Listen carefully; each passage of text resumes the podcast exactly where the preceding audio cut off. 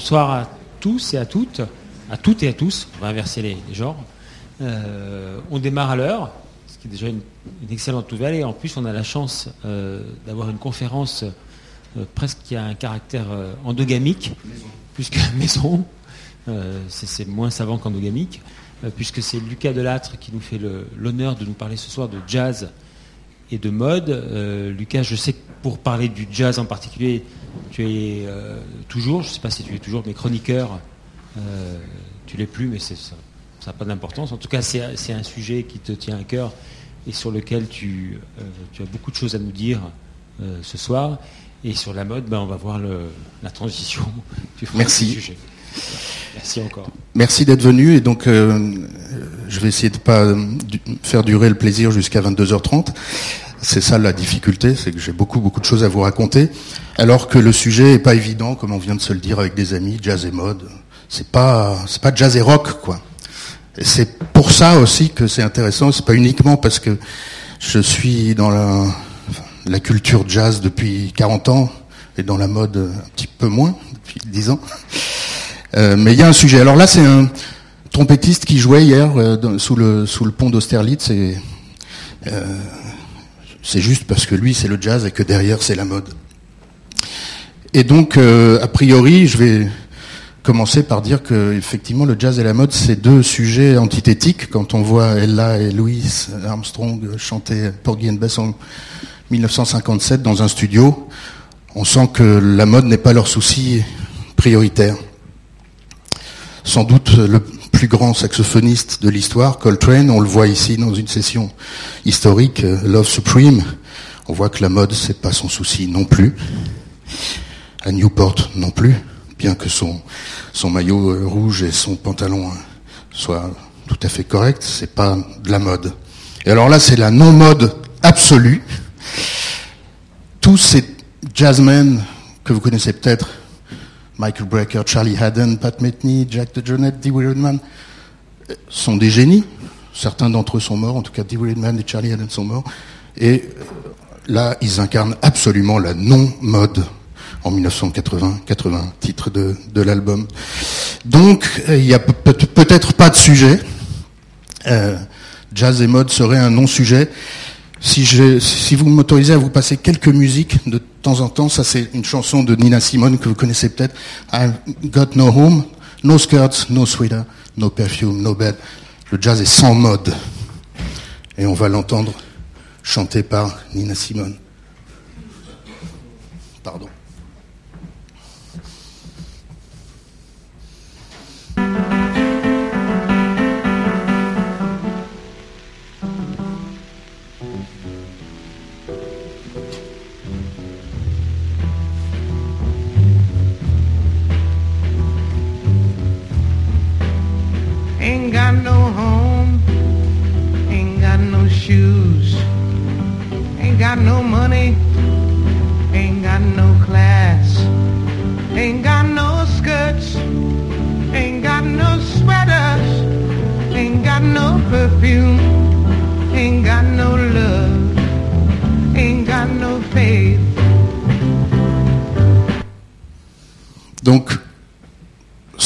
chemise, sans rien. Le jazz est nu, comme vous le voyez ici, sur cette célèbre pochette d'un album de Billie Holiday par David Stone Martin, un des grands maîtres du graphisme euh, dans l'histoire des albums de jazz.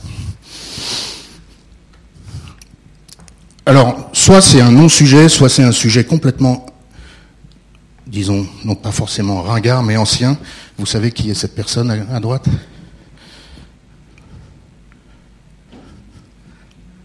Qui C'est Marie Pointe. Marie Pointe et son mari Alexander Plunkett Green, qui était trompettiste de jazz. Et Marie Pointe était folle de jazz et quand elle a commencé ses défilés dans les années 60, il y avait du jazz dedans. Donc c'est un vieux sujet, c'est pas un sujet 2016 si vous voulez. Alors j'ai un défilé de Marie Pointe avec du jazz, mais je pense, vous voulez? Bon, vous voulez. vous êtes prêts à, à rester jusqu'à tard Ok.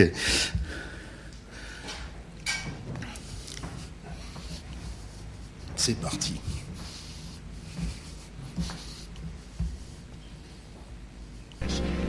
As the outcome of two years' hard work, Mary has perfected the very thing the new generation had been hoping for. Boots and shoes that are distinctive, comfortable, washable, and nearly indestructible. Mary believes that footwear should fit like a glove. Wear the latest kind when you're young, and in later life, you'll never complain that your feet are killing you. That sounds like a wonderful future, viewed from any angle.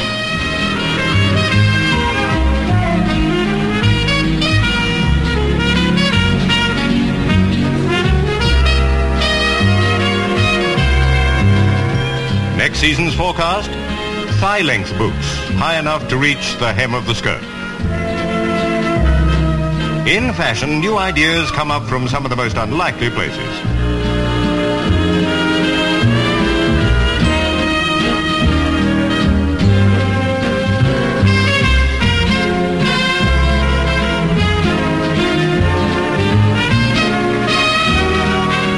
If you think boots must be all in one piece, observe the detachable top, which comes off with a zip, either for wearing as shoes or with other tops of different colors. And with all the new materials, the saying, there's nothing like leather, is old hat. Being stuck with the same clothes all the year round, the terrier turns his back on the fashion world. We don't, of course.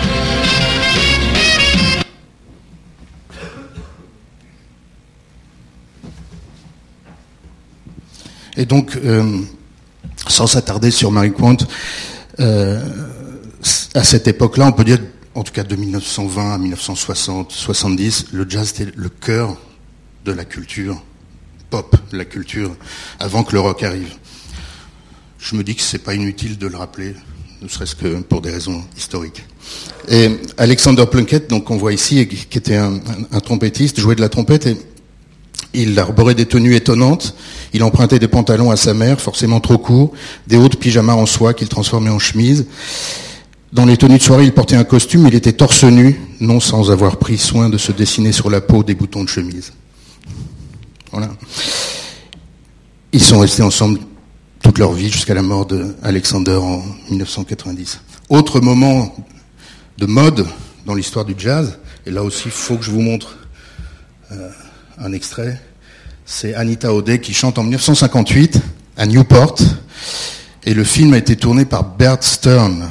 Je ne sais pas si ça vous dit quelque chose, Bert Stern, c'est celui qui a fait notamment la dernière session de photos de Marilyn Monroe. Je vous montre un petit extrait parce que vous allez voir que là, là on est au cœur des, enfin c'est un moment de, de mode dans le jazz.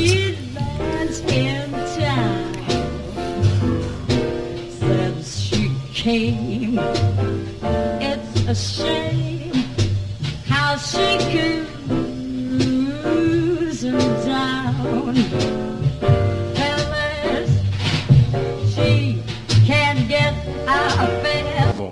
C'est disponible sur YouTube.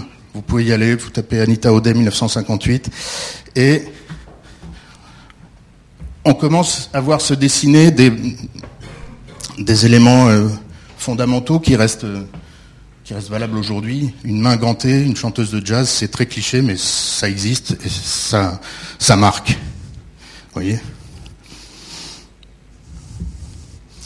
Là aussi, euh, photo ancienne, photo d'une époque où les femmes accompagnaient leurs musiciens. Donc, euh, d'accord, c'est c'est pas d'actualité, mais c'est une belle photo de William Claxton qui représente la femme de Donald Byrd dans une rue de New York. Aujourd'hui, euh, des festivals comme euh, celui de la Villette font leurs affiches en disant Jazz is not dead. Quand on dit Jazz is not dead, c'est que forcément la question se pose qu'effectivement le jazz est sans doute un peu mort. Mais il y a des musiciens à la mode, et là, je vais faire une petite galerie de musiciens à la mode qui permettent de poser la question de savoir est-ce qu'être à la mode, c'est être intéressant? Vous connaissez Ibrahim Malouf?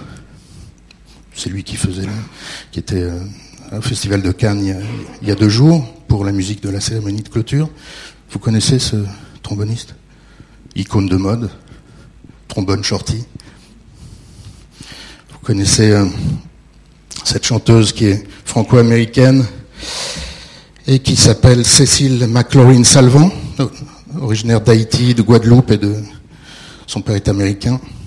Non, son père était de Haïti, sa mère est de Guadeloupe. Vous connaissez Diana Krall, vous connaissez Lisa Ekdahl, vous ne pouvez pas échapper à Lisa Ekdahl sur les radios parisiennes. connaissez Avishai Cohen peut-être Vous connaissez Melody Gardot Vous connaissez Brad Meldo Vous connaissez Nora Jones C'est pas tout neuf, mais quand même, depuis 20 ans. Vous connaissez Esperanza Spalding On va revenir sur elle. Icône de mode. Joshua Rinman. Stacy Kent. euh, Jamie Cullum. Et voilà, une anecdote personnelle qui euh, m'amène à prendre mes distances par rapport à ce qui est à la mode et ce qui est intéressant. En 2003, j'étais au festival de jazz à Vienne, dans les arènes antiques, et en première partie, il y avait Peter Cincotti, un crooner à la mode. Les arènes étaient pleines. En deuxième partie, il y avait Shirley Horn.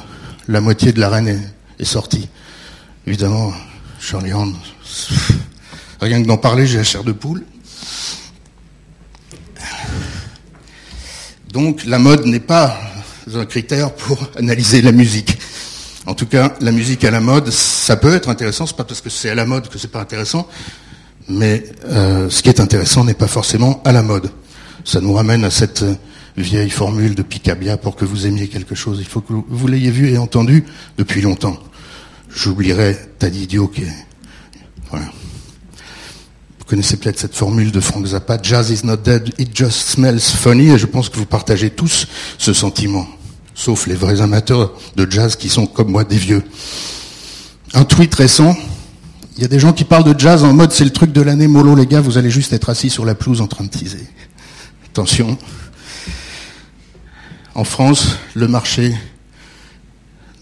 est assez solide pour le jazz, 22% de... C'est une enquête SACEM, 22% de taux d'écoute par rapport à la chanson française qui est à 51, le, le classique à 34%, les variétés internationales 34%. En, termes de, part de vente, on est beaucoup, à un niveau beaucoup moindre puisqu'on est à 5%.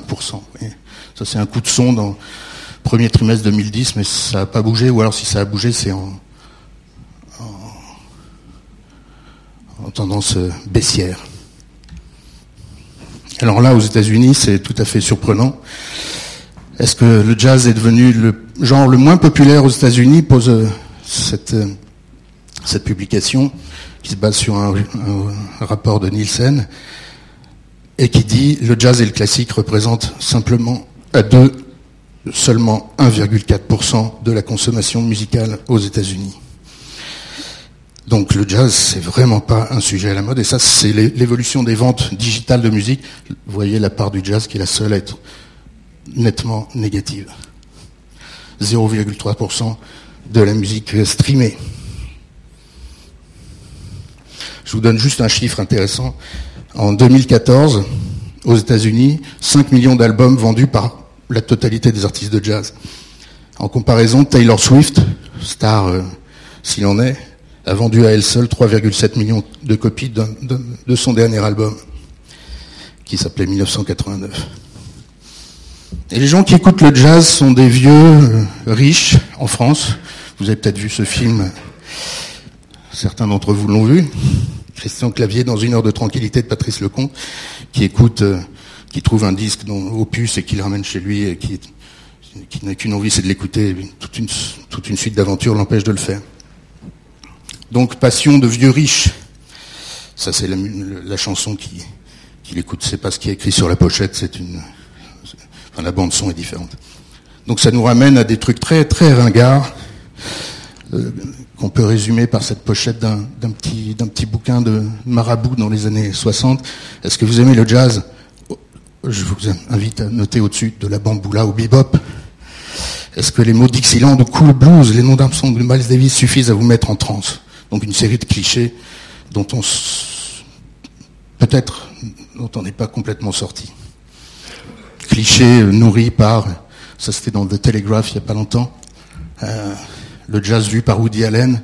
Vous vous souvenez peut-être dans Manhattan, Isaac dit que parmi les, les choses qui font, qui rendent la vie digne d'être vécue, c'est d'écouter Potato Head Blues de Louis Armstrong. Bon, ça je vais passer. Vous savez qui est cet homme? Jean-Louis Dumas. Est-ce que vous savez que Jean-Louis Dumas était un fan de jazz? Et que non seulement il était fan de jazz, mais il était batteur de jazz. Il était batteur de jazz, et le jour de ses funérailles, en mai 2010, un quartet a suivi son cercueil.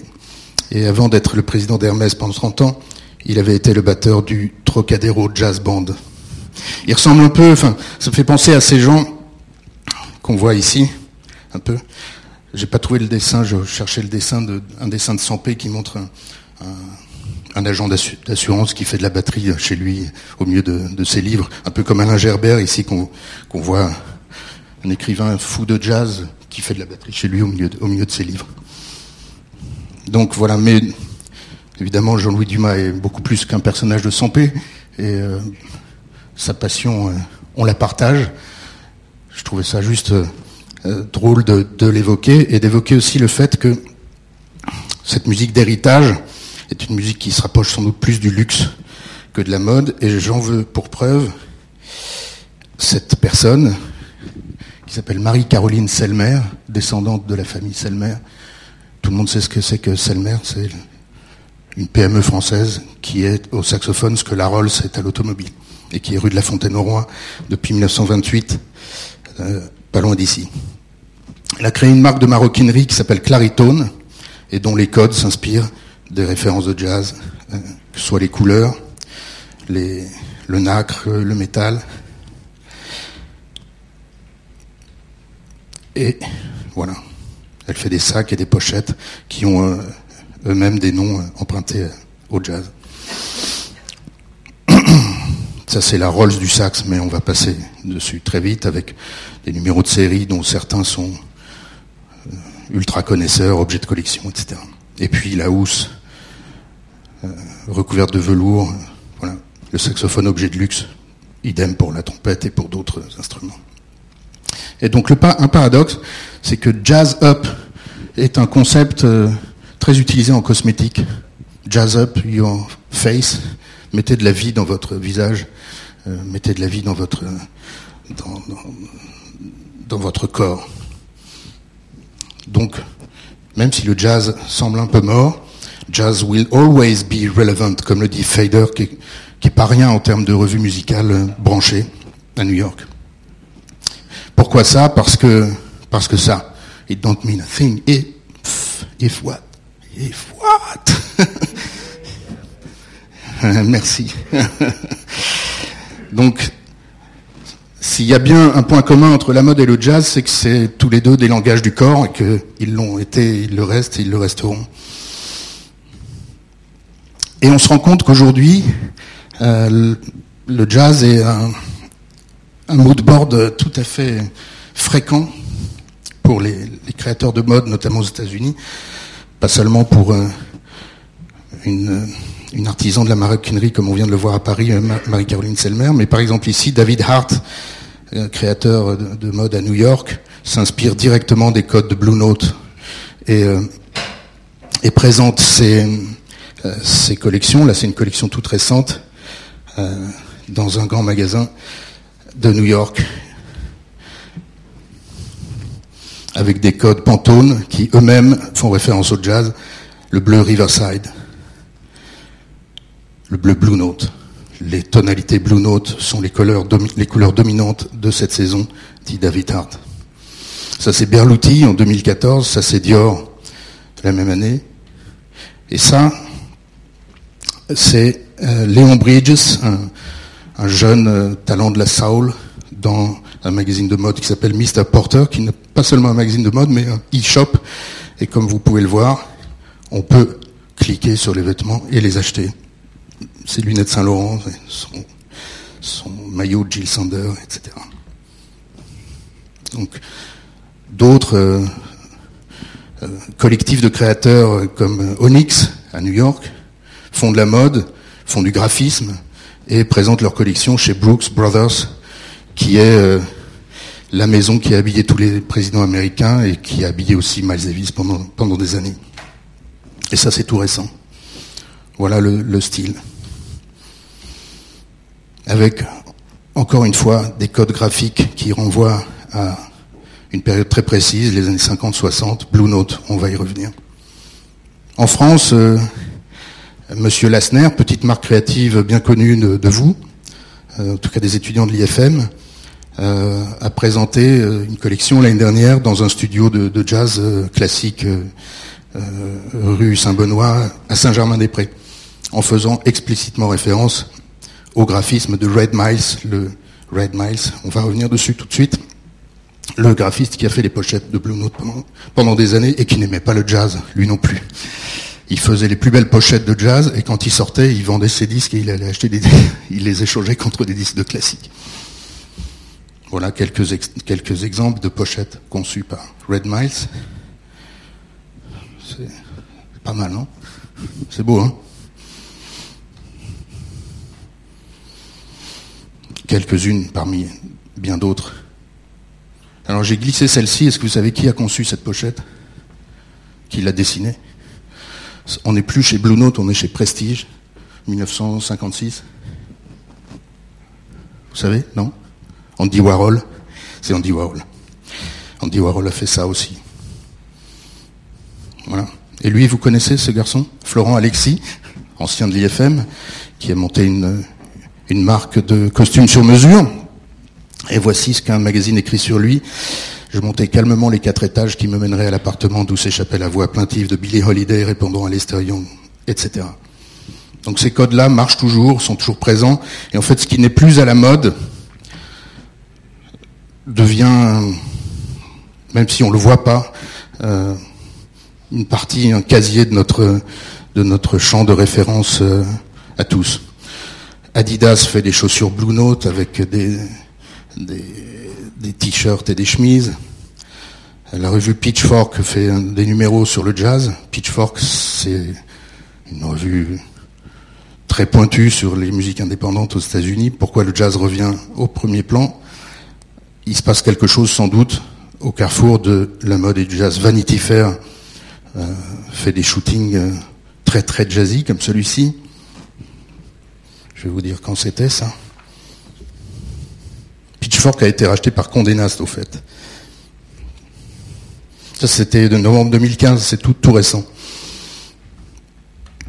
Alors voilà euh, Esperanza Spalding, euh, qui est une, euh, contrebassiste, chanteuse complètement jazz, et qui pose dans Vogue, dans tous les magazines de mode, avec euh, toutes les coupes de cheveux possibles et imaginables. Et elle a un compte Instagram sur lequel il y a euh, 70 000 euh, inscrits. Donc c'est c'est pas Beyoncé, mais c'est quand même pas mal. Et dans Vogue, elle donne des conseils sur euh, ses yeux, sa peau, euh, ses sourcils, ses lèvres, ses cheveux. Et là, son compte Instagram euh, remercie Vogue pour euh, le Best Beauty Look of the Week. Ça, c'était il y a un mois. Voilà. Alors ça, ça date de 1988. Et là, on voit que les codes du jazz euh, sont très présents dans le parfum. Yves Saint Laurent avait créé ce, parfum euh, à la fin des années 80 pour les hommes. Et je vous lis le texte qu'on trouve encore sur la, puisqu'il se vend encore, qu'on trouve sur la page de YSL, euh, Beauty. Jazz, quatre lettres qui dansent sur le flacon de parfum comme l'effet domino d'un clavier de piano. Un écho de l'expression créative d'Yves Saint Laurent, définitivement contrasté. Ce parfum raconte une partie de l'histoire de Paris et de toute une génération amoureuse de la vie et de la liberté. Sur un rythme noir et blanc, Yves Saint Laurent a créé l'eau de toilette jazz pour hommes dynamiques, légèrement mauvais garçons. Donc, j'explore les clichés, on ira sur des choses qui sont pas du tout clichés après, c'est pour ça que j'espère qu'on aura un peu de temps, mais des clichés, il y en a beaucoup. Euh, bon, ça, on va, on va passer. Ré- euh, Réplica, donc une série de, de parfums de la maison euh, Margiela, a créé en 2013 un parfum Jazz Club. Et là aussi, la description vaut le coup. Boisé et énivrant, Jazz Club rejoint la collection Replica. Cette ligne d'eau de toilette retranscrit en odeur un moment précis ou un souvenir. La fragrance destinée aux hommes s'inspire des clubs de jazz new-yorkais. Ce sont des creusets d'odeurs masculines aussi grisantes que celles du cigare, du cuir, du whisky, du rhum. Présenté comme un oriental boisé, Jazz Club débute sur des tonalités fraîches de baie rose, citron, néroli et orange. En chœur, un accord liquoreux de rhum se mélange à la sauge et au vétiver, etc. Donc tabac, cuir, vanille, etc. Et alors c'est très amusant parce que dans les commentaires euh, euh, sur la page euh, de Osmose, qui, est un magazine et un réseau social sur le parfum. Il y a un commentaire qui dit Ce parfum évoque le film Casablanca. Voilà.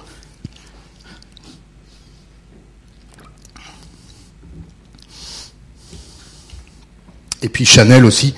Est-ce que vous voulez voir le, euh, vous le connaissez peut-être, le, le film de Jean-Pierre Jeunet pour euh, Chanel 5 Tout le monde le connaît Je vous le mets, un petit bout. Un petit bout qui montre que le,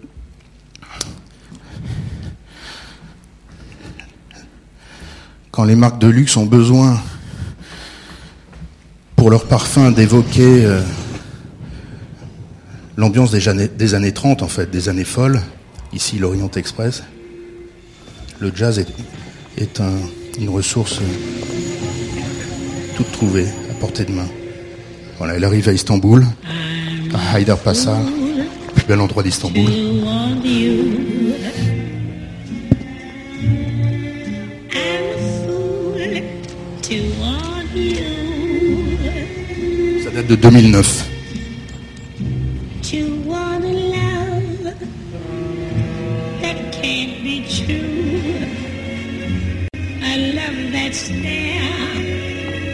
Others too.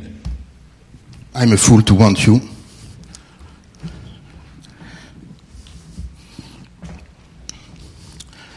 Et puis, Serge Lutens, en 2012, Une voix noire, avec un fond de Gardenia qui fait allusion à Billie Holiday.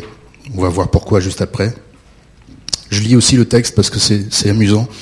Des étoiles qui se lèvent comme un seul astre, une nuit pleine de lune, une voix noire, c'est le jazz, l'alcool, la nuit, et sur tout cela, la fumée troublante d'une ligne blanche de gardénia. Le gardénia qui était dans les cheveux de Billie Holiday. Donc, donc des liaisons profondes, multiples, récurrentes entre le jazz, la mode, le parfum, le graphisme. Donc le jazz n'est pas à la mode, certes, mais le jazz est partout. Et donc c'est intéressant de voir comment quelque chose qui était à la mode devient une référence stylistique n'étant plus à la mode. Alors on va encore un peu explorer l'imaginaire, l'imaginaire de New York, une photo de d'Yves Saint Laurent en 1958 par Henri Doman sur Times Square. Yves Saint Laurent, je pense pas qu'il était fan de jazz, mais cette photo est complètement dans l'esprit. L'esprit des petits matins de Breakfast at Tiffany's, la musique d'Henri Mancini. On n'a pas le temps de la passer, mais voilà. Le jazz, c'est canaille. Le jazz, c'est les mauvais garçons. John Lurie dans les Lounge Lizards. C'est même euh, dans le, club, le, club 54 de New York, une ambiance un peu berlinoise transférée à, à New York. C'est euh, Café Society de Karl Lagerfeld ici. Euh, c'est c'est euh, Amy, Winehouse qui chante avec Tony Bennett, c'est Lady Gaga qui chante toujours avec Tony Bennett, Body and Soul, c'est Manhattan, c'est Woody Allen, c'est même ici euh, Peter Lindbergh pour euh, Harper's Bazaar en 2009 avec Chanel Iman, vous voyez, toujours le gardénien de Billie Holiday dans les cheveux, Cotton Club, les, clichés à fond, mais ça marche toujours. Bon, New York, New York, Cotton Club. Ce livre est à la bibliothèque, je vous le conseille. C'est Gatsby, c'est voilà, Hélène von Unvert, c'est ces clichés-là que tout le monde connaît, mais qui sont présents. On peut détester, tout à fait. C'est d'ailleurs le monde de Hugh Hefner, le patron de Playboy. I like jazz, jazz, foreign films, Ivy League, clothes, gin and tonic and pretty girls. Ok, bon. Un imaginaire nocturne aussi, imaginaire des clubs de jazz, les, vrais de vrais comme celui-là, Village Vanguard.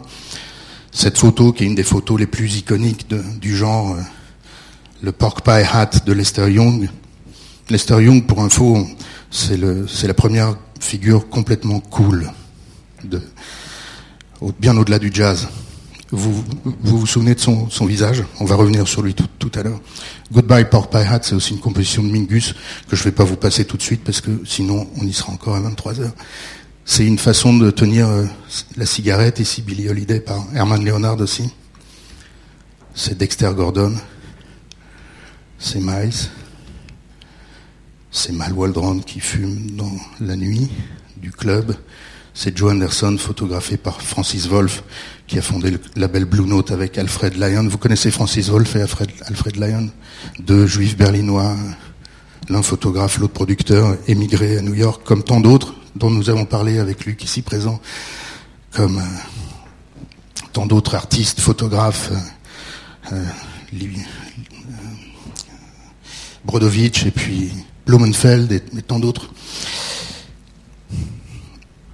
Et donc, ouvrons un peu les yeux, sortons des clichés pour aller vers les racines qui font que le jazz est extrêmement présent aujourd'hui pour ceux qui, comme moi, y sont sensibles. Et grâce à des passeurs comme Ray Charles, comme Gil Scott Heron, comme Herda Kitt, comme Herbie Hancock ici euh, en 66, à l'époque où il faisait la bande son de, Blow Up d'Antonioni, comme, euh, comme Donald Byrd, qui a été un des ponts majeurs entre le jazz et le- les autres musiques noires, euh, funk et soul.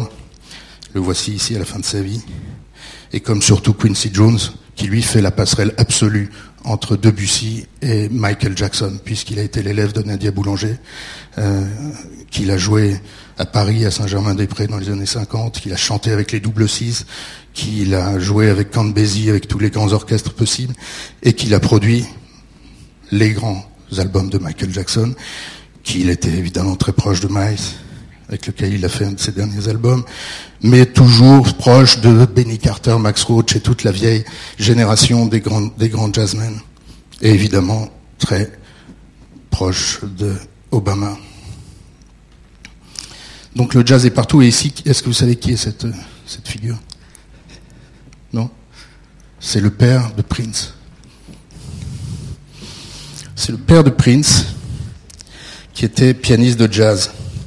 Et quand on écoute Prince, on comprend pourquoi le jazz c'est encore important aujourd'hui. C'est John Lewis Nelson, Prince Rogers, son surnom euh, de pianiste. Et là, on reconnaît quand même assez aisément la mère de Prince, Matty Della Shaw, elle-même chanteuse de jazz. Alors là, je résiste pas à passer un tout petit bout de, de Prince qui montre à quel point le jazz est présent dans ça c'est. Il y a Miles avec Prince ici. Oui. Ok.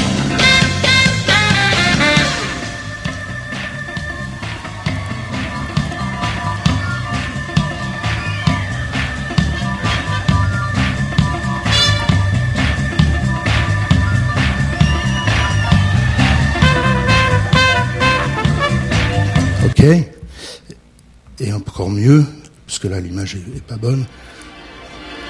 Écoutez ça. Et là vous avez, vous avez toute l'histoire du jazz dans.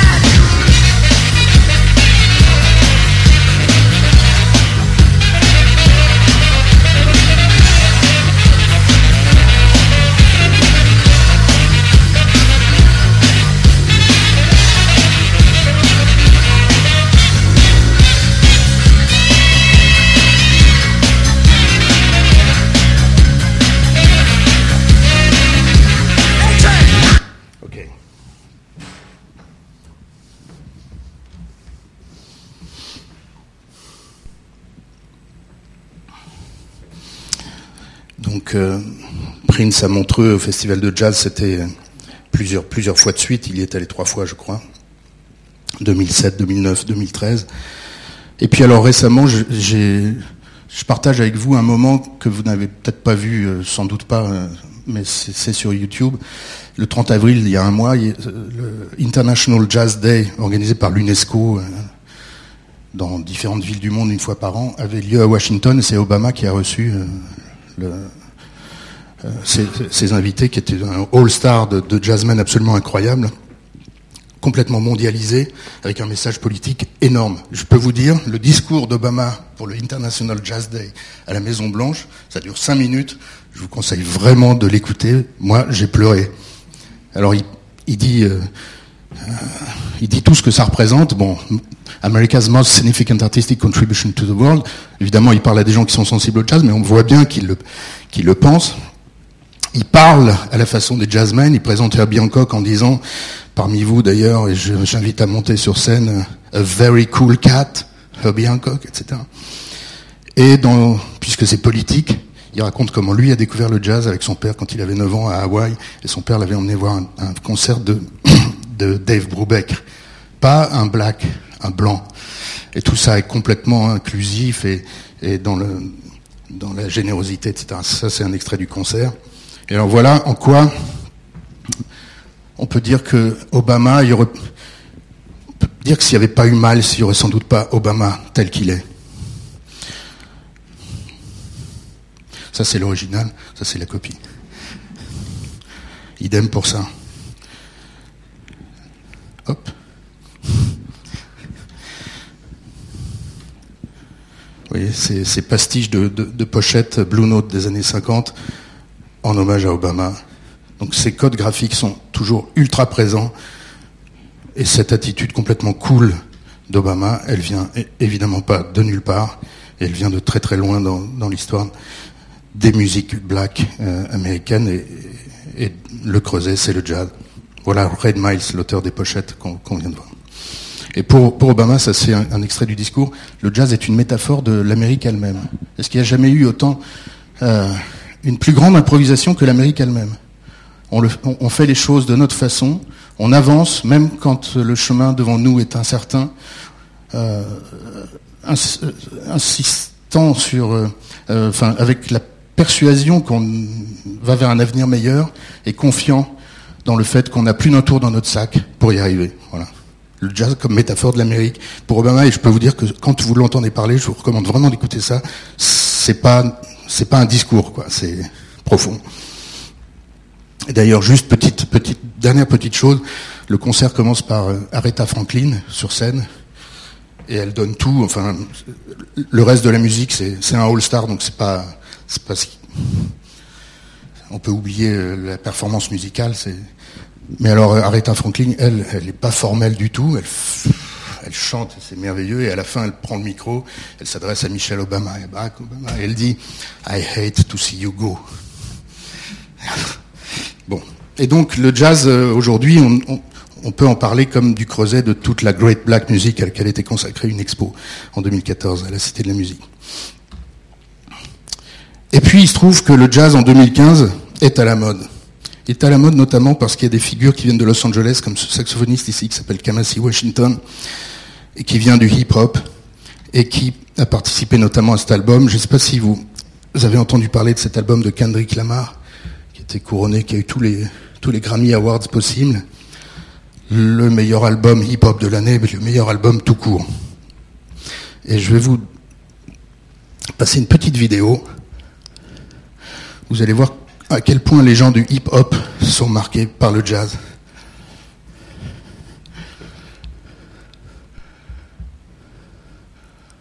Ok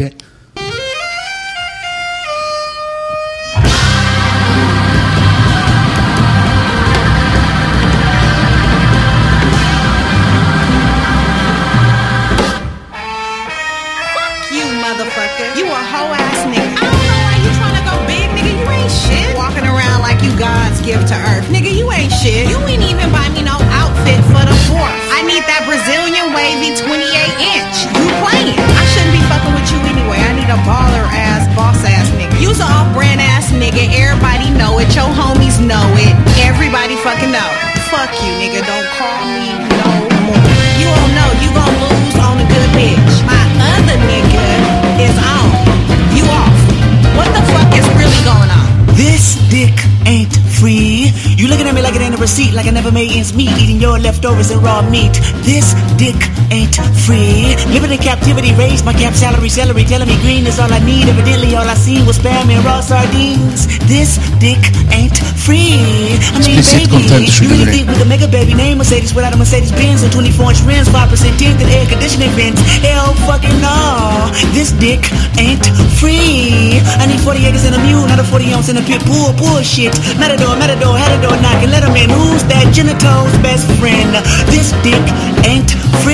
Ok. C'est pas mal, non?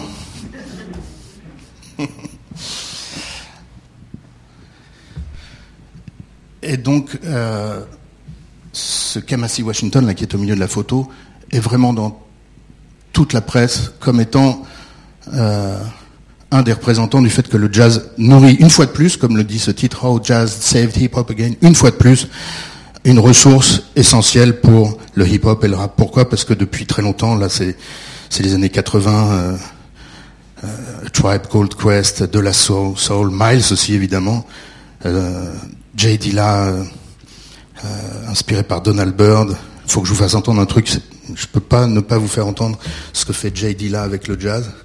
À chaque fois, à chaque fois que le, le rap s'appauvrit parce que parce que se contente de sampler des trucs ou de de de céder à une certaine facilité, euh, les jazzmen arrivent et, et mettent leur grain de sel dedans. Ou en tout cas la culture.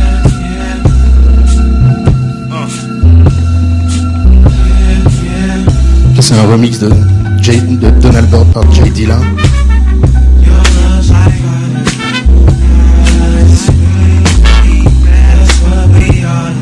C'est le rap de Detroit, euh, sans doute l'un des plus inventifs. Et puis écoutez ça.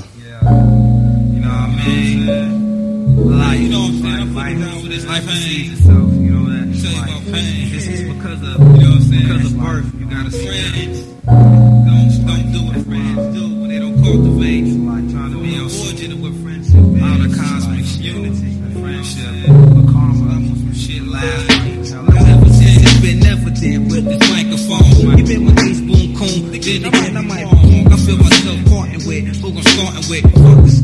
Vous connaissez le morceau qui est derrière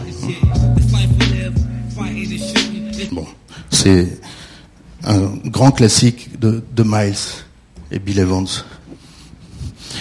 Alors on va revenir à la question du vêtement parce que tout ça se traduit par un- une façon de se vêtir. Et vous avez vu que que Kamasi Washington s'habille avec des, des dashiki africains. Va Ok. Et c'est pas anodin en fait. Euh, c'est là qu'on voit que le, vêtement peut raconter une histoire de la musique et que la musique peut raconter une histoire du vêtement. Euh, en s'habillant à l'africaine, comme ici par exemple, lui aussi un compte Instagram très largement suivi. Ici. Il s'inspire très directement d'un musicien que vous connaissez sûrement qui s'appelait qui s'appelait Sun Ra et qui est euh, une icône du free jazz des années 60-70 et qui euh, avait un côté grand prêtre pharaonique. Voilà le Sun Ra Orchestra. Voilà Sun Ra. euh, voilà. Inspiration directe de, de Kamasi Washington. Et là, il y a une passerelle aussi avec la mode.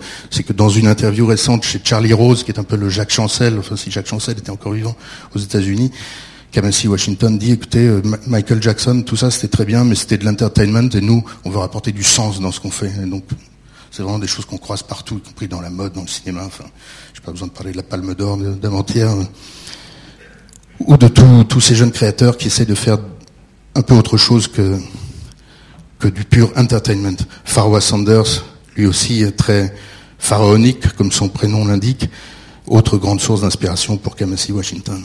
Et donc voilà, le contexte, c'est ça. Ça c'est un article du Washington Post, Racial Upheaval Defined 2015. Donc le- 2015, j'ai pas besoin de vous rappeler les, les émeutes raciales à répétition, les bavures de la police, euh, etc. Et tout ça, c'est le terreau d'un hip-hop qui, à l'occasion de cette période qui rappelle l'époque des droits civiques des années 60, redécouvre des racines complètement jazz.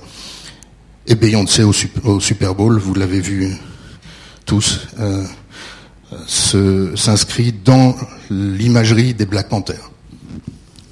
Ce qui a provoqué un certain nombre de réactions euh, assez fortes euh, aux États-Unis pour dire qu'il y a un sujet, donc on n'est pas encore vraiment rentré dedans, mais on va, on va essayer d'aller plus vite.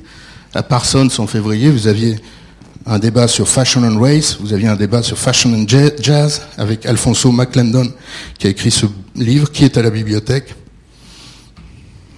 Et un certain nombre de biopics sortent, l'un sur Miles, l'autre sur Chet Baker, ici sur Nina Simone, et à chaque fois, on se rend compte que la question raciale est à fleur de peau aux États-Unis et, n'est toujours pas résolue. Ici, le, casting du film sur Nina Simone et le fait que le rôle ait été confié à une, une actrice, Zoé Saldana, qui a dû euh, se noircir un peu la peau pour, pour incarner le rôle, a provoqué des réactions absolument énormes. Tout ça dans le contexte de débats infinis, souvent insensés vu d'ici, sur l'appropriation culturelle. Vous savez, dans les carnavals des universités, si vous vous habillez en indien aux États-Unis, vous en avez pour des semaines de, euh. Et donc cette période-là, est-ce que vous connaissez cette photo et son histoire? C'est à la fin des années 50. On a l'impression que cette période-là est pas si lointaine et, que les enjeux sont toujours euh, très présents. Et là, euh, Fitzgerald, à Los Angeles, euh, vous devait chanter dans un club qui s'appelait le Mocambo, et comme elle était noire, elle pouvait pas le faire. Et Marilyn Monroe est venue tous les soirs, elle- en disant je m'assierai au premier rang jusqu'à ce qu'Ella chante tous les soirs ici. Et donc euh, ça fait partie de la biographie de Ella Fitzgerald. Je, dois beaucoup à Marilyn Monroe, disait-elle. Après ça, j'ai pu faire ce que je voulais.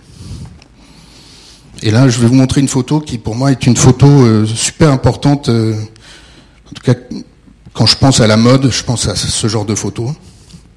Qu'est-ce que c'est que la mode? C'est une photo de Gordon Parks, 1956, dans l'Alabama. Cette femme et sa petite fille, extrêmement bien habillées, devant un, magasin ségrégationniste. On comprend ce que, peut être la mode dans ce cas-là. Le vêtement est un, gilet pare-balles, un élément de dignité très important. Et là, c'est encore un extrait du discours d'Obama l'autre jour. Le jazz a déségrégué la société américaine, dit-il. On voit que c'est pas encore fini, mais en tout cas, la musique dépasse les, tensions raciales, ou en tout cas permet de les dépasser, parce que ce qui compte le plus, c'est la musique. Et là, je vais vous montrer quelque chose, qui, une autre photo qui a une importance euh, forte pour moi, qui m'a beaucoup frappé dans une exposition consacrée à Django Reinhardt à la Cité de la Musique il y a trois ans. Elle était perdue au milieu de beaucoup d'autres photos sur une table. Et quand j'ai vu ça, je me suis arrêté euh, cinq ou dix minutes. C'est à Paris en 1942. Est-ce que vous connaissez cette photo? À gauche, Django Reinhardt. Juste à côté de lui, un officier allemand de la Wehrmacht qui s'appelle Dietrich Schulz-Köhn. Et puis ensuite des, musi- des musiciens métis ou noirs à la Cigale à Paris en 1942. Et donc ce- cet officier de la Wehrmacht adorait le jazz. Il était ami avec Django et avec tous ces gens-là. Et la- après la guerre, euh, à Cologne, il a été le passeur principal du jazz en Allemagne, comme l'André Francis euh, allemand sur la radio publique. Et donc oui, le discours d'Obama sur euh, musique et déségrégation euh, a, du sens. Et là, autre passerelle assez ténue, mais néanmoins euh, intéressante entre la mode et le jazz. Est-ce que vous connaissez Émile Savitry Émile Savitry, c'était un photographe qui a fait ceci notamment, des shootings pour Dior dans les années 50. Et c'est lui qui a découvert Django Reinhardt à Toulon, sur une terrasse de café. Et cette photo est de lui, comme celle-ci et comme celle-ci. Donc à travers l'œil des photographes, on a beaucoup de beaucoup d'indications sur les affinités secrètes entre deux mondes qui n'ont pas de, de, de relation évidente. Et je vous montre cette photo, je vous montre aussi celle-ci, et puis je vous montre celle-ci et celle-ci. À votre avis, pourquoi C'est quatre photos de Irving Penn à des périodes différentes. Yves Saint Laurent, années 60, années 70, Miles, 1986, 1986.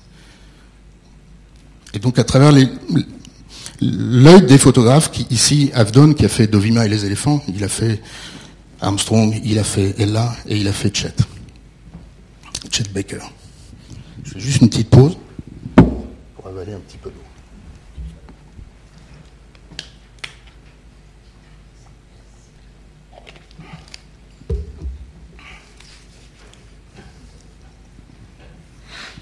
Donc Chet, ici par Avdon, toutes ces photos sont de Richard Avdon. Celle-ci, celle-ci, celle-ci. Dont on ne sait pas s'il était fan de jazz et peu importe. Mais enfin, des figures comme ça ne pouvaient pas ne pas passer devant l'objectif d'Avdon. Et Chet Baker, aujourd'hui, on peut dire que c'est une icône de mode bien, belle et bien vivante. Voilà encore une autre photo de Havdon à Milan. Chet Baker à Milan. Ça, c'est le début de la carrière de Chet Baker, très côte ouest. Vous voyez avec Miles au milieu. Miles habillé côte est, avec une chemise tout à fait sobre, néanmoins très élégante. Et de- des deux côtés, Chet Baker, un musicien que je connais pas de l'autre côté, avec des chemises un peu hawaïennes, très, très Los Angeles. Ici, une photo d'un autre photographe de mode ultra célèbre, qui a fait un film sur Chet Baker, Bruce Weber.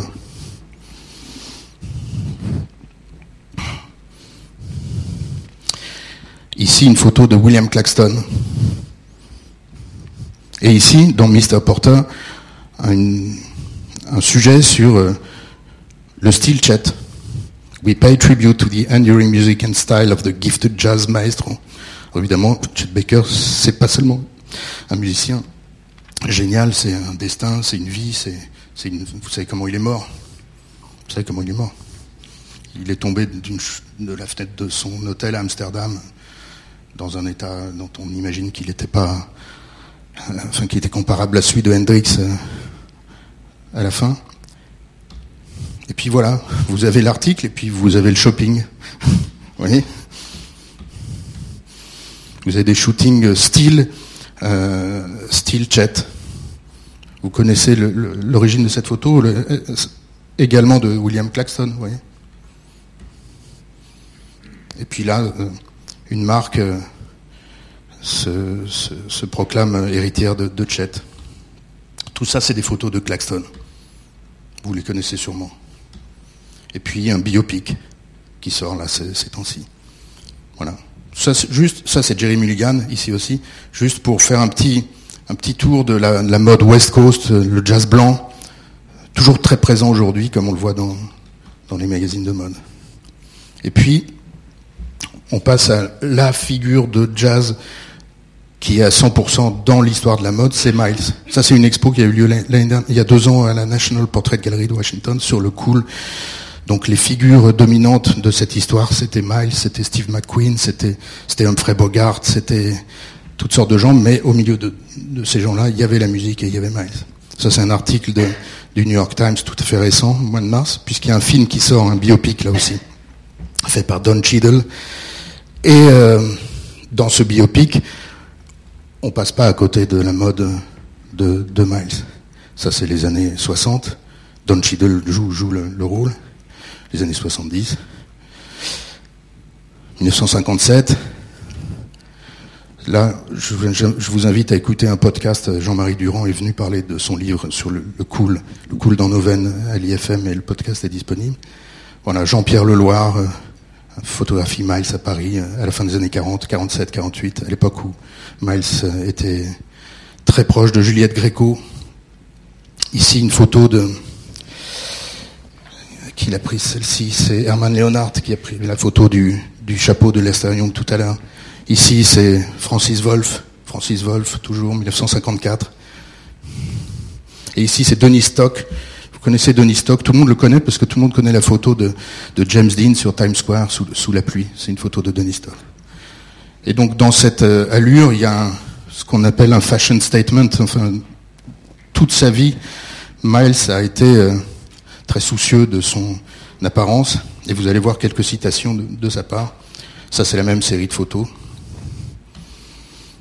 Ça, c'est les prises de, de Porgy and Bess en 59. Don Hunstein, Hunstein, Herman Leonhardt.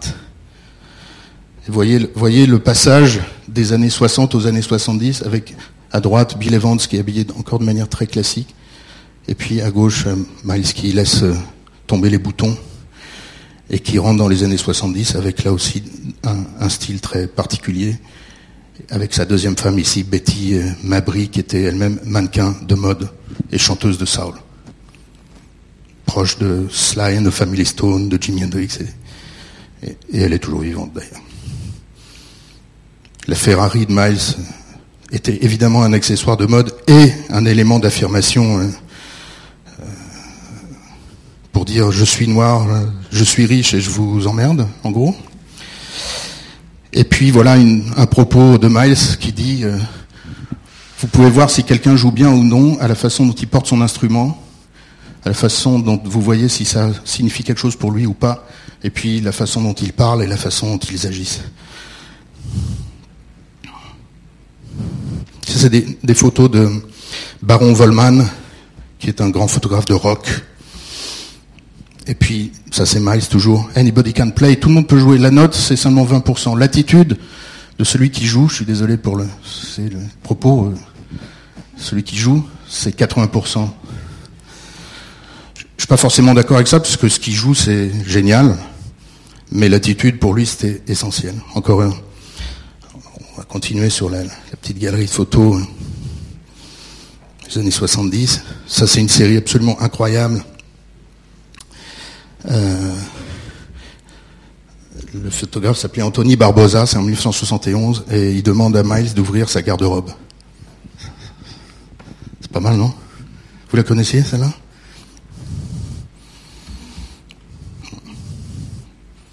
Pense que Chet Baker est encore aujourd'hui une icône euh, de mode euh, utilisée par les marques. Miles, c'est trop compliqué. Et puis ça devient kitsch au bout d'un moment. Comme on le voit, bon, ça c'est l'époque euh, Beaches Brew avec toujours un, accompagnement graphique. Ça c'est, vous connaissez ce, graphiste Matic Larvine qui a fait aussi les pochettes de, Santana dans les mêmes années, de Jimi Hendrix. Je crois que c'est Baron Volman encore. Non, non, c'est Don Hunstein qui a fait cette photo. Là, il est avec Bruce Lundvall, le patron de Blue Note dans les années 70. Et là, il défile en 1987 à New York avec Andy Warhol pour un créateur japonais. 1987. Et voilà là, une veste qui vient d'être vendue aux enchères, c'est la veste que portait Miles ce jour-là, une des vestes qu'il portait ce jour-là, en vison et en renard. Voilà la fin des années euh, 70, 82, 86, photo de Gordon Parks, la fin de la vie de, Miles. Juste à propos de, Miles, il s'habillait chez Brooks, il s'habillait chez Issey Miyake, euh, il s'était inspiré, dit-il, hein, dans son autobiographie de 1989, de Fred Astaire et de Cary Grant. Et il voulait, euh, au début en tout cas de, sa carrière, euh, ressembler à, un dandy anglais. Et, le- et les musiciens de l'époque, notamment Dexter Gordon qu'on a vu tout à l'heure, l'ont beaucoup inspiré. Autre euh, figure, Duke, ça c'est dans le monde, hein, c'est dans le monde récemment. Duke transformé en, icône de mode, on peut acheter le, chapeau, euh, la cravate, euh, le blazer, Paul Smith. Et voilà une attitude de, Duke, une photo qui, qui en dit long sur l'importance du style chez les grands musiciens, la façon de tenir la cigarette. Ça c'est les années 40. Et puis un manteau en poil de chameau qu'il n'a jamais quitté dans les 20 dernières de sa vie, les les 20 dernières années de sa vie. Ces photos sont, stupéfiantes, je trouve. sont belles, non? Et puis du graphisme, toujours, toujours, toujours du graphisme. Saul Bass, euh, le générique de euh, L'homme au bras d'or de Preminger. Et ici, donc, un des musiciens les plus euh, représentatifs de la génération euh, des gens qui sont nés en 1960. When people dress well, they play well. Et ça, c'est une tradition constante. Je vais vous en montrer quelques exemples à travers l'histoire. Quand on s'habille bien, on joue bien. Dressing well is almost part of the DNA in the black community, écrit une sociologue euh, anglaise. Vous connaissez ce musicien? Luc Bah, hein bah c'est Robert Johnson. Le premier à avoir fait partie du club des 27, ceux qui meurent à 27 ans. J'ai pas besoin de commenter la classe de ce bluesman. Louis Armstrong à Paris en 1934.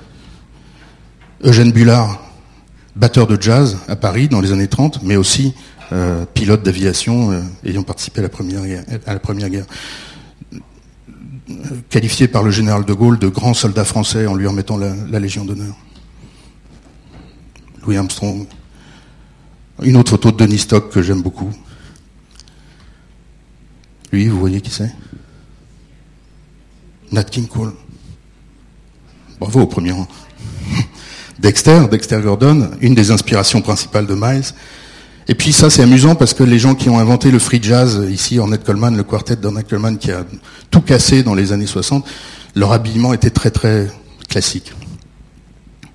Ça a un peu changé après, dans les années 70, euh, en Californie, comme ici à Monterrey, ou ici à New York en 69. Don Cherry. Là, ce qui m'amuse, c'est que les gens qui font la musique la plus débridée sont en costume cravate. Chico Hamilton, Sonny Rollins avec Steve Reich, Ron Carter, le bassiste le plus enregistré de l'histoire. Voilà donc. Et puis beaucoup, beaucoup, beaucoup, beaucoup de manteaux de fourrure, toujours. Ça, c'est les, les paroles de Sophisticated Lady. Smoking, drinking, never thinking of tomorrow. Diamonds shining, dancing, dining with some man in restaurant. Is that all you really want? Regardez le manteau de fourrure à côté de Sonny Rollins, là. De la fourrure à foison. Si vous n'avez pas de manteau de fourrure et que vous êtes musicien, vous avez peut-être raté quelque chose. Regardez cette photo de Monk en fourrure intégrale chez la baronne Panonica de Königswarter, chez qui il a vécu, que vous connaissez peut-être. On avait fait à l'IFM il y a quelques années, vous vous souvenez, une présentation avec euh, sa, petite fille Nadine. Une femme Rothschild qui était la- la protectrice des musiciens de jazz, chez qui Charlie Parker est mort en 1955, chez qui Monk, ici présent, est mort en 1981. Elle a aidé tous les musiciens et les transporter dans sa Bentley, la Bentley du bebop. Et voilà aussi une petite séquence pour résumer l'importance du couvre-chef dans, ce genre musical. Le, le bonnet de Monk, un autre bonnet de Monk avec les petites clochettes euh, par-dessus. Et puis les lunettes, euh, accessoires euh, importants. Et how to make a pork pie hat, ça, ça me paraît assez important. Vous achetez un chapeau, mais c'est très important, comme Sinatra le disait. Si votre chapeau n'est pas plié, c'est pas un vrai chapeau. Et donc là, dans je ne sais quel, peut-être le New York Times ou non, je ne sais pas dans quel dans quel quotidien, Lexter Young lui-même indique comment faire son pork pie hat. Et ça nous amène à quelqu'un qui est euh, à l'origine d'un grand, d'une grande tradition, celle des hipsters, on peut dire, même si le mot est bien faible par rapport à, lui, qui est Cap Calloway, que vous connaissez, vous connaissez Cap Calloway. Disons qu'il n'y a pas Prince sans Cap Calloway. Et il y avait des vidéos, mais on n'a pas le temps, puis il y en a un certain nombre qui ont, disparu depuis qu'il est mort. Sur YouTube, il y avait un paquet de vidéos il y a dix jours. Super.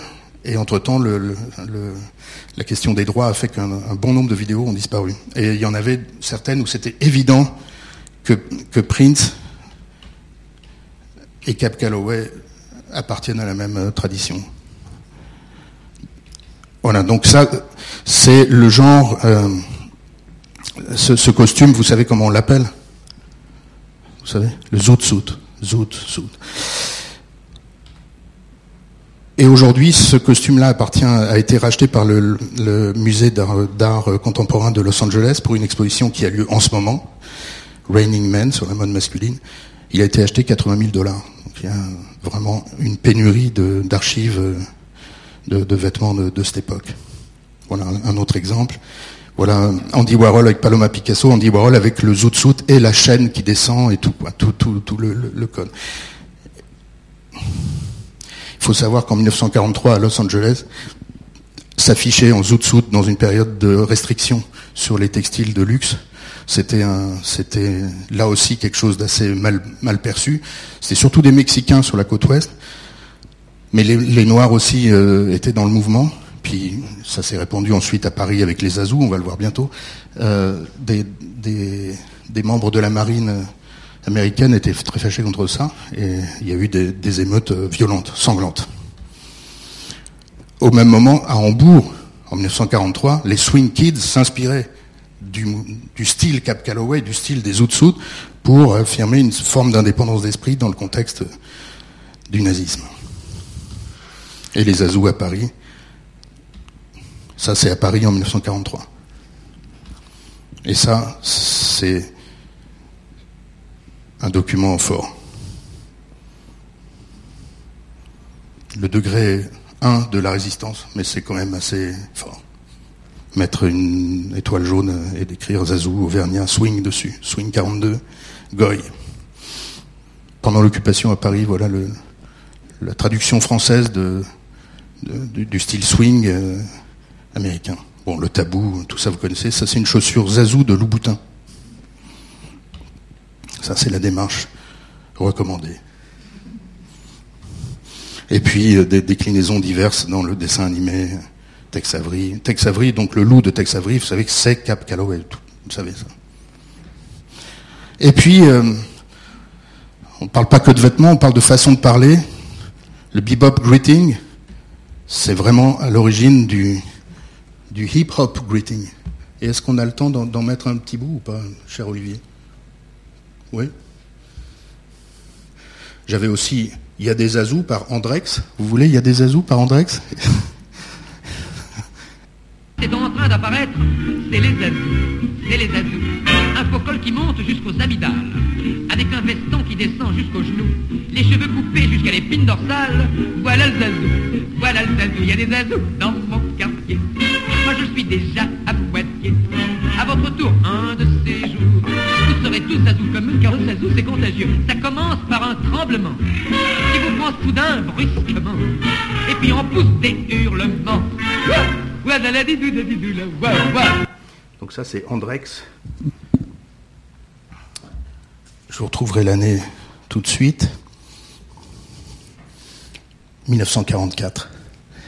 Et puis ensuite, bon, il y a la version euh, Brigitte Fontaine avec M, vous la connaissez?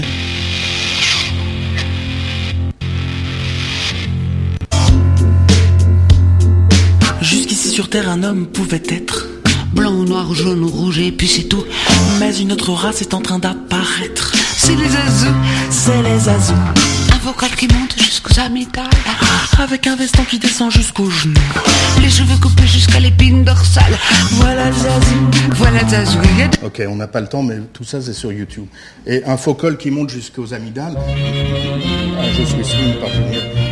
Le faux col qui monte jusqu'aux amygdales, Miles Davis raconte lui-même qu'en en, en achetant ses premières chemises, il voulait absolument un, col très serré. Il ne pouvait plus bouger le cou. Bon, Je suis swing par Johnny S, c'est important, mais on va, s'en passer. Euh, et là, on va arriver à bon Cap Calloway, tout le monde connaît. Tout ça, c'est sur YouTube. Je vous laisserai le regarder. Hop. C'est trop génial quand même. On le met un peu On se le met un peu. Ok.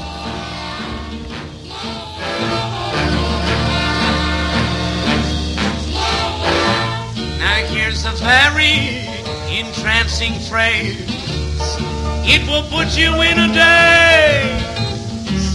To me it don't mean a thing, but it's got a very peculiar swing. Zazu, zazu, zazu, zay. C'est de là que vient le, terme de. Zazu,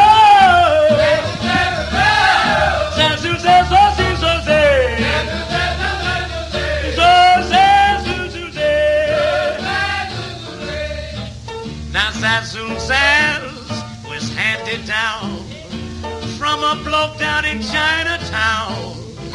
It seems his name was Smokey Joe, and he used to hide the hide the ho. Zazu, zazu, zazu, zaz. Zazu. Ok. Juste pendant, pendant que Cap Calloway chantait Zazouzaz, euh, évidemment les- la jeunesse euh, européenne et française en particulier euh, absorbait tout ça et, et la culture swing. Je vous la résume justement avec les paroles de Je suis swing de Johnny S en 1938. La musique nègre et le jazzot sont déjà de vieilles machines. Maintenant, pour être dans la note, il faut du swing. Quand je chante un chant d'amour, je le pimente d'un tas de petits trucs autour. Je suis swing, je suis swing. Zazou, zazou, c'est gentil comme tout. Voilà, inspiré de ce qu'on vient de voir. Et puis alors, voilà, on va, on va se mettre ça. Juste, bon, je vais vous le mettre. Vous, avez vu le, la façon dont les, les beboppers se disaient bonjour. Regardez, regardez ça, c'est génial. Comment des gens du hip-hop se disent bonjour.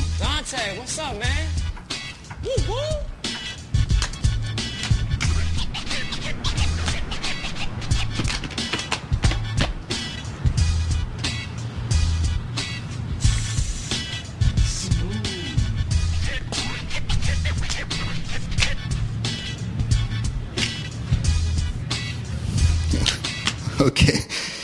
Voilà. Et puis autre chose, et ça c'est très très très présent, c'est l'influence du jazz sur le, langage.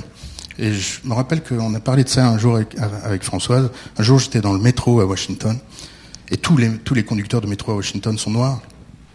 Et le gars qui conduisait le métro, à chaque station, il disait Doors open on the left side. Comme ça. Et, et- et le type faisait de la soul, quoi, avec les annonces. Et moi, j'étais là, je dis, c'est trop bien.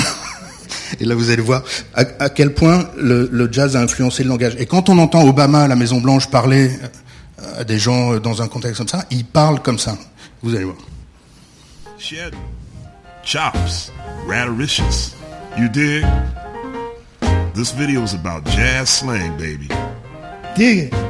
Sometimes it seems like jazz cats have their own language, and their Jazz words cats. are always winding up in other people's mouths. Words like mm, Groovy, eh? yes. We're smoking reefer.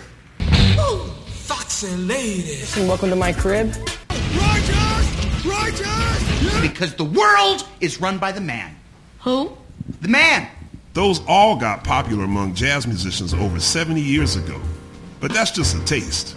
There's also noodling, killing, wailing, bread, cool, axe, vibe, and Yeah! and don't Vous tapez jazz slang sur YouTube et vous le trouvez. Ce qui nous amène à un sujet on ne peut plus mode. Il faut que vous sachiez que Cap Calloway a écrit un dictionnaire des hipsters, Language of Jive, le jive étant le l'argot des, musiciens. Et donc tout ça, c'est l'origine de... oh, je vois pas très bien en quoi les hipsters d'aujourd'hui ressemblent à ça, mais enfin le mot hipster date des années 40 et de New York, avec notamment cette figure-là, un pianiste. Un pianiste qui n'a pas marqué l'histoire de la musique, Harry de Gibson, Gibson, Gibson, mais qui a marqué des gens euh, énormément autour de lui, et en France, Boris Vian et les, et, les, gens du, mouvement... euh, swing des années 40 et, et 50. Donc là, ça nous amène vers les beatniks. Vous To the hipster bird was a living justification of their philosophy. Charlie Parker, regardez, le hipster par excellence, sans le vouloir, c'est ça qui est bien. Le pantalon qui remonte très haut. Lee Morgan, photographié par Francis Wolff. Clifford Brown. Et puis euh, des, résurgences dans la pop des années 80, Joe Jackson, Luke Sharp. Voilà le Hipster's Dictionary de Cap Calloway. Qu'on trouve sur Internet, c'est assez amusant. Je vous donne un exemple. Dig, rencontrer quelqu'un, voir, et surtout comprendre. Do you dig this jive? Et puis là, une lettre de Audrey Hepburn à, Harry, Mancini, après Diamant, euh, après Breakfast at Tiffany's. Et elle lui dit, You are the hippest of cats and the most sensitive of the composers. Ici, vous avez un, disque super drôle qu'on trouve sur Spotify, How to Speak Hip. Je vous, on n'a pas le temps, mais je vous recommande de l'écouter. C'est, c'est fait, ça a été fait dans les années 50 et c'est fait comme une, une méthode Berlitz, mais c'est pour apprendre à parler le langage hip. Alors, je finis euh, cette galerie de musiciens, puis après j'ai un dernier petit sujet. Ça va pour le temps? Avec Nina Simone. Bon, Nina, Simone, vous voyez, dans la, dans la presse de mode, Still Inspiring Today, euh, elle est toujours présente dans la mode aujourd'hui. Et cette mode-là, c'est une mode à la fois féminine, mais aussi africaine, satinée. Ça, c'est Myriam Makeba, chanteuse sud-africaine. Ça, c'est Erika Badou. Donc, il n'y a pas de Erika Badou sans Nina Simone, c'est une évidence. Erika Badou. Mais Erika Badou, quand elle met un chapeau comme ça, elle pense aussi forcément à Abby Lincoln. Vous savez qui est Abby Lincoln? Vous connaissez l'album euh, We Insist avec Max Ro- Max Roach. C'est l'album de jazz des droits civiques des années 60. C'est un album manifeste très, très puissant dans, le- dans le discours. Aretha Franklin, alors ça c'est un chapeau, bon, mais africain. Et puis euh, Lupita Nyong'o, que vous connaissez sûrement, actrice américaine euh, d'origine kenyane. Voilà. Inspiré de Nina Simone et évidemment de l'Afrique. Et les jazzmen ont été très nombreux à s'inspirer de l'Afrique ici. Dizzy, Gillespie, Dizzy Gillespie. Mais une Afrique aux frontières très floues, puisqu'ici on est plutôt en Turquie, puisque Dizzy s'habille en derviche ici, le Vietnam. Toutes les cultures non occidentales ont servi d'inspiration aux jazzmen. Non occidentales, voire indiennes, puisque cette coiffure iroquoise de Sonny Rollins est bien connue. Il n'a pas porté longtemps, mais c'est resté dans les esprits. Jamaladin Takuma, ici habillé en, en prince africain, bassiste euh, jazz punk. Et puis l'Art Ensemble of Chicago qui, dans le vêtement, affirme aussi une, une, une identité euh, noire, euh, militante et, africaine. Avec parmi eux, quand même, c'est assez amusant. Vous en avez trois qui sont habillés en africain, puis vous avez Roscoe Mitchell et Joseph Bowie qui sont eux habillé à l'occidental, Lester Bowie étant lui habillé un peu en chirurgien avec une grande, grande blouse blanche. Bon. Et ça, c'est le, c'est le collectif de Chicago dont, viennent les gens du, Art Ensemble. L'Art Ensemble, dans les années 70, c'était super important. Quand l'Art Ensemble venait à Paris, il y a des gens de cette génération, Luc peut-être tu peux en témoigner, c'était un événement, en tout cas pour les gens qui étaient sensibles à ça. Et puis ça, c'est autre parallèle avec la mode, c'est William Klein qui a filmé le festival panafricain d'Alger en 1969, lui qui a fait aussi Polymagou, s'intéressait de très près ici à, à jouant avec des musiciens gnawa euh, algériens. Et, ça, ça se passe au même moment dans, la salle. Un grand classique du genre, je passe vite, Martin Luther King euh, avec sa classe euh, très swing, euh, Malcolm X, c'est une histoire à part entière. Il faudrait des sas sur chacune de ces figures. Et puis le style Black Panther dont Beyoncé s'est inspiré il y a six mois. Donc ici, les leaders du mouvement, inspirés directement de, euh, de l'esthétique bebop. Vous voyez, le béret bebop, c'est hyper important dans, l'iconographie du jazz. Ici, Clark Terry. Bon, à la fin de sa vie, euh, il y avait un peu de relâchement dans, le- dans les couvre-chefs de, de. Bon, toujours euh, les Black Panthers. Et puis, une histoire que vous connaissez peut-être, à, la- à laquelle euh, William Klein a consacré un film, c'est Eldridge Cleaver, qui était exilé en tant que responsable des Black Panthers, exilé à Paris et puis en Afrique, et qui a créé une marque de mode à Paris dans les, années 60. Très très caractéristique, comme vous pouvez le voir, ça évoque un tout petit peu des choses récentes de, de comment, euh, comment il s'appelle? Le créateur qui a laissé Rick Owens. Merci. Bon, tout ça n'existerait pas, je remonte encore, mais là, très rapidement Nina Simone n'existerait pas sans Joséphine Baker, et là aussi c'est l'occasion de revenir sur le croisement entre mode et graphisme dans les années 20, parce que si on, est sensible aux racines, les gravures de Paul Collin, la revue Nègre, euh, les années 20, c'est le début de tout.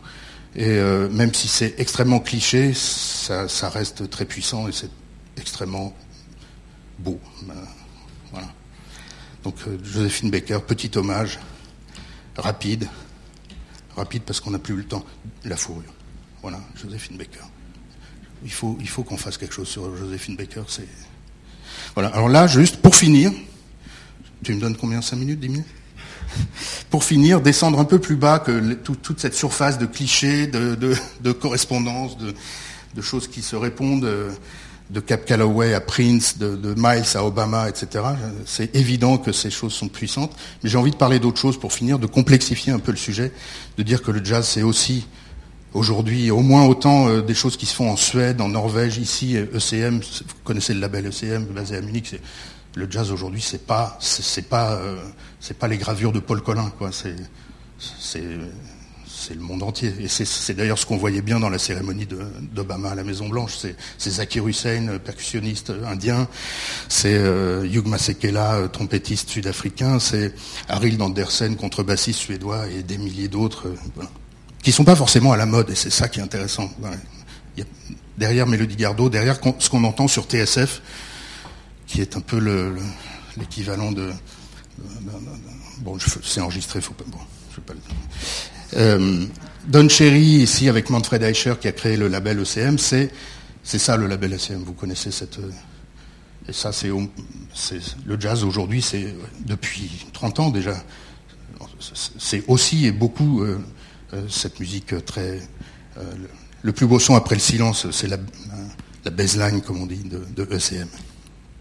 C'est le Japon, comme pour les créateurs de mode, les jeunes créateurs, on ne peut pas exister sans le Japon. Si on fait du jazz, ici un concert de Keith Jarrett. Et puis c'est des choses, là, qui, renvoient à, la création. Et là, je voulais partager avec vous euh, une correspondance qui s'est faite euh, euh, au contact de la mode depuis que j'y suis, et, en pensant aux saxophonistes qui, qui m'ont tout appris avec l'école publique française. Il y a des gens qui travaillent en tailleur et des gens qui travaillent en flou. Ça, c'est hyper important. En tailleur, alors en tailleur, d'ailleurs, si on parle de gastronomie, je me souviens avoir entendu euh, Alain Saint-Drance parler de son métier en disant Moi, ce que je fais, je construis des volumes. Je suis un architecte, en fait. Et c'est au cœur de tout, quoi, de la mode, mais du jazz aussi, c'est comment on découpe un truc. Et je vais vous faire entendre, je peux vous faire entendre quelque chose?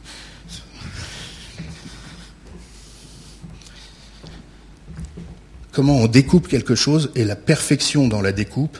Ah, ah je voulais vous montrer ça aussi. Euh, je, fais une petite parenthèse, j'avais oublié de vous montrer ça. Est-ce que vous connaissez ça? Non, ça c'est génial, ça. C'est une, une femme qui réagit, c'est une, anonyme, une inconnue qui réagit à un incendie euh, aux États-Unis, je sais plus dans quel. Écoutez ça.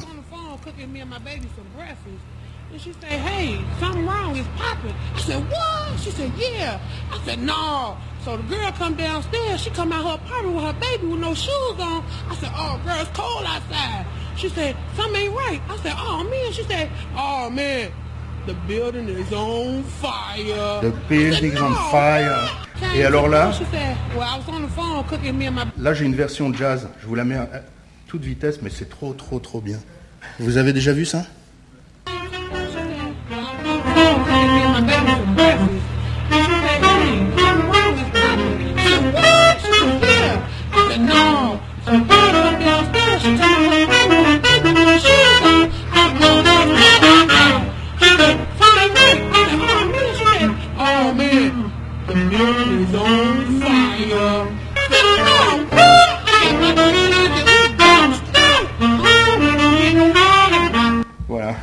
Pas mal, non Ça te plaît, non? C'est génial. Et, et, euh, alors la découpe, je vais vous montrer un petit bijou, quoi. C'est pour ça que j'ai du mal à vous laisser partir. Ça, c'est un petit bijou dans un film sur Likonitz. C'est Dan Tepfer, Likonitz, grand musicien. Dan Tepfer, jeune et super musicien, qui font une tournée. Là, c'est en France. Ils sont sur l'autoroute entre Narbonne et Montpellier. Et ils écoutent Lester dans la bagnole. Et vous allez entendre ce que c'est que une belle découpe musicale qui ressemble à ce qu'on peut trouver dans la charcuterie, la pâtisserie, la, couture. Écoutez ça. Écoutez. Et vous allez voir ce que c'est que la culture jazz en fait, parce qu'elle est là.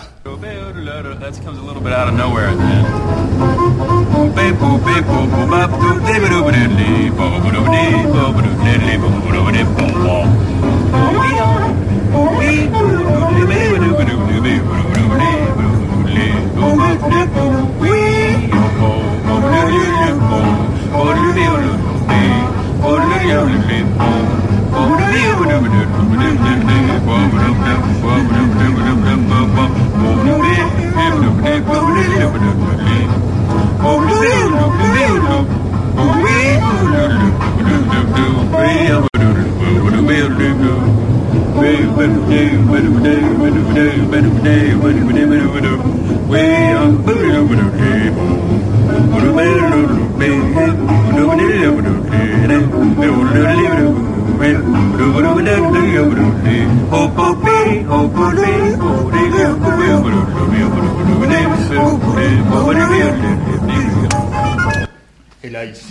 That's hot, that's cool, that's hot, cool.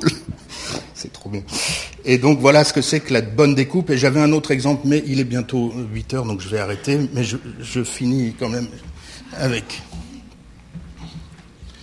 Donc, le flou, bon, Et le flou, le flou, c'est une autre tradition. Donc ça, c'est, ça, c'est un tailleur, si vous voulez. C'est Coleman Hawkins qui joue les deux pieds dans la terre et bien, bien ancré, bien découpé. Ça, c'est le, c'est le maximum. Rollins, saxophone Colossus, c'est le maximum du tailleur. C'est une découpe, mais c'est incroyable quand on entend Rollins. Rollins, vous voyez l'attitude. La photo est pas très, de bonne qualité, mais cette photo-là, elle, elle signifie énormément de choses pour moi. C'est l'ancrage. Et puis là, vous avez le flou, l'estérion qu'on vient d'entendre, et pourtant c'est super bien découpé, mais il y a une dimension, euh, Stan Getz, euh, Coltrane, une dimension, une tradition de l'un à l'autre qui est une tradition du flou et qui ressemble à ça quand on écoute, si vous voulez.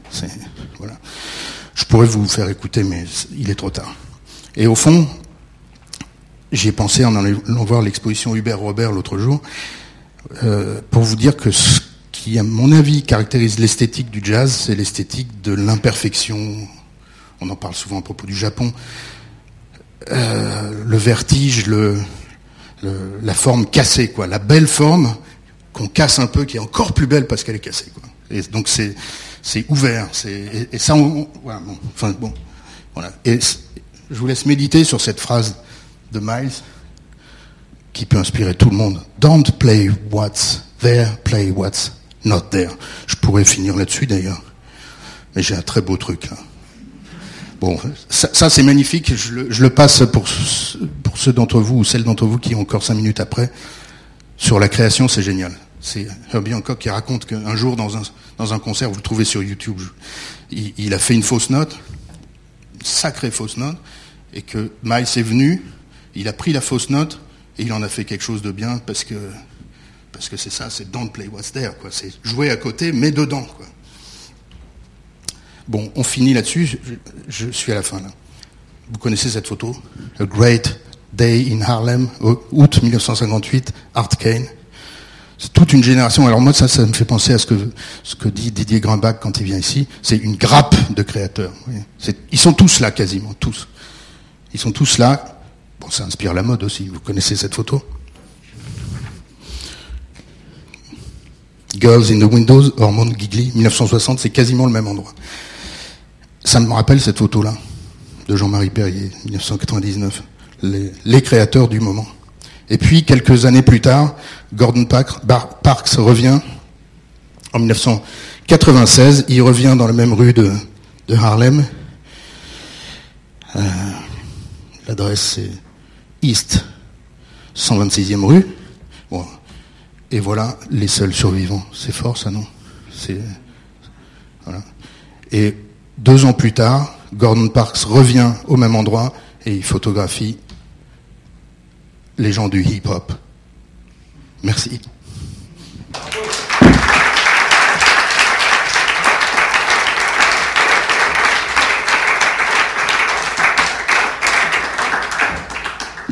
Il y a sûrement plein de questions.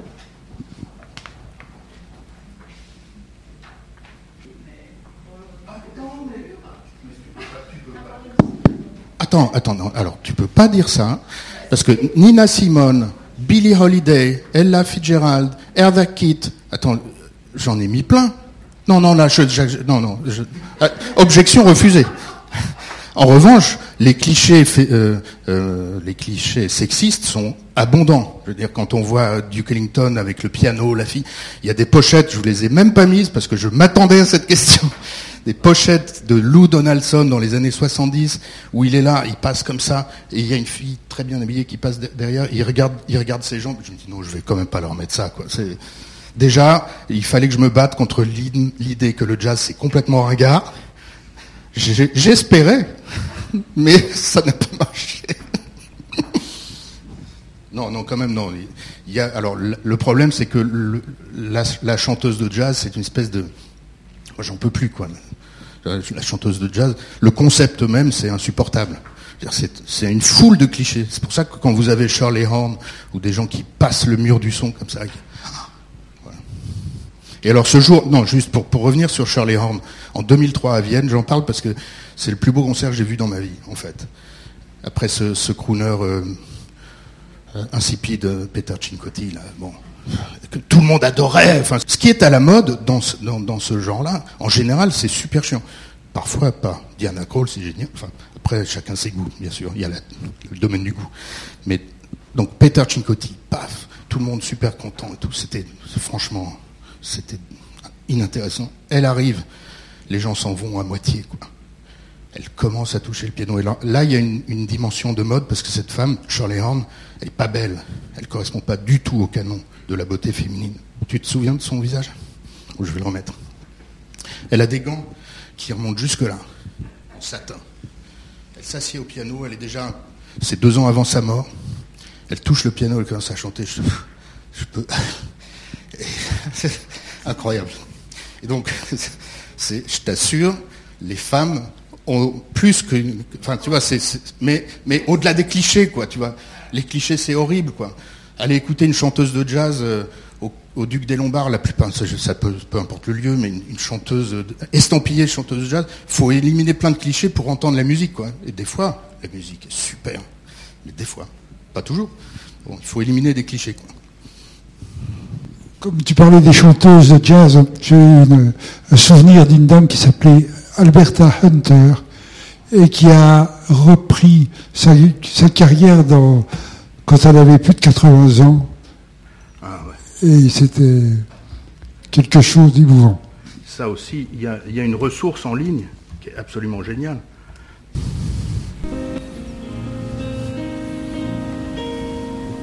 Without a song, the day would never end. Yes. Without Non, le son est pas très fort. Alberta Hunter. the road would never bend. On peut prendre des. When things go wrong. Ouais, je vais couper ça. Euh, juste en insistant sur le fait que, enfin, vous en avez parlé un peu, mais je pense qu'il y a vraiment du jazz euh, récent qui est pas euh, ringard, comme Kamasi Washington. Et euh, enfin, je sais pas si vous en avez parlé, j'ai pas trop suivi à ce moment-là, mais euh, comment dire, il vient du hip-hop, mais par contre dans ses dans son dans ses vêtements, il s'inspire pas du tout du hip-hop. Et ce que je trouve intéressant, c'est qu'à l'image de son album qui vient du hip-hop, mais qui fait dans son album, il y a uniquement du jazz. Il n'y a pas un seul featuring avec un avec un artiste de hip-hop. Et du coup, de la même façon, dans ses vêtements, ça, enfin, ça vient uniquement du jazz, j'ai trouvé. Il a, il est pas du tout habillé comme un artiste de hip-hop, quoi. On va écouter Kamasi Washington là.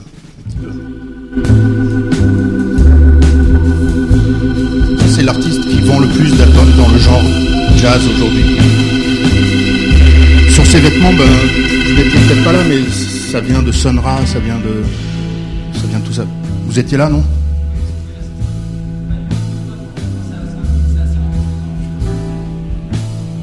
Ouais.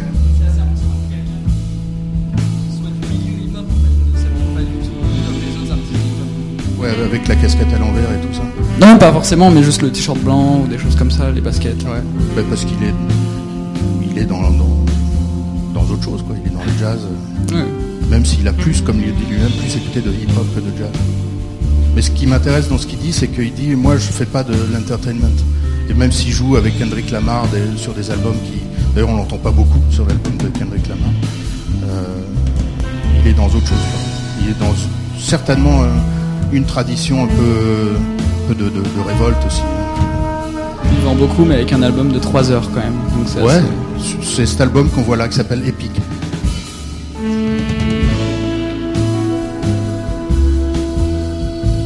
Est-ce que- Vous voulez écouter un ou deux petits trucs ou c'est fini? On arrête? On arrête.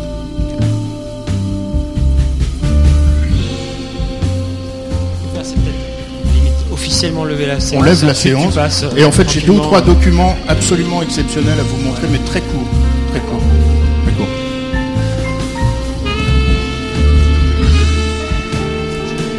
Pour illustrer l'art euh, de la découpe, juste, je voulais vous, j'avais pensé vous mettre le solo de Place Johnson dans La Panthère Rose, que tout le monde connaît, mais on le met juste pour, pour que vous, enfin, pour le plaisir et surtout pensez à, c'est inimaginable la façon dont le type place les phrases, quoi.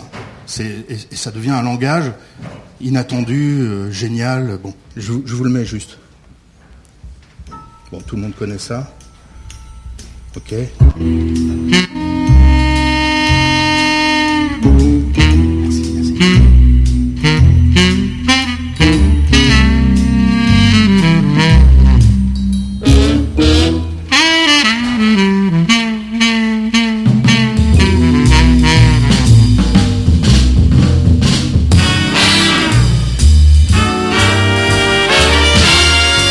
Qu'il va faire là, c'est du Balenciaga en fait.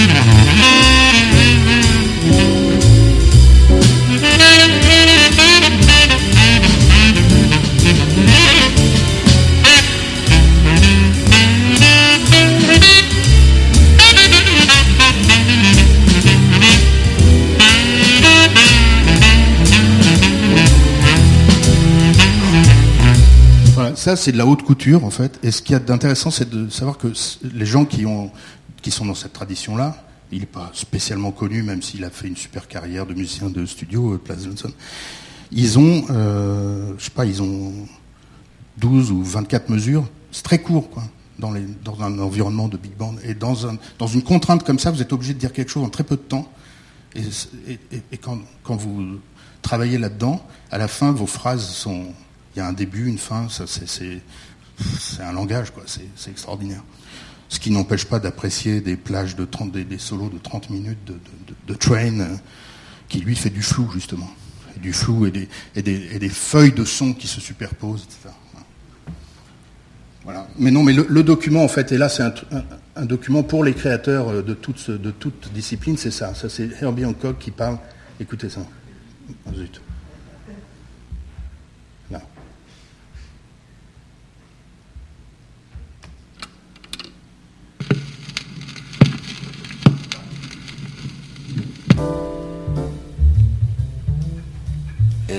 Remember that we were playing So What? And it was a really hot night. The music was on.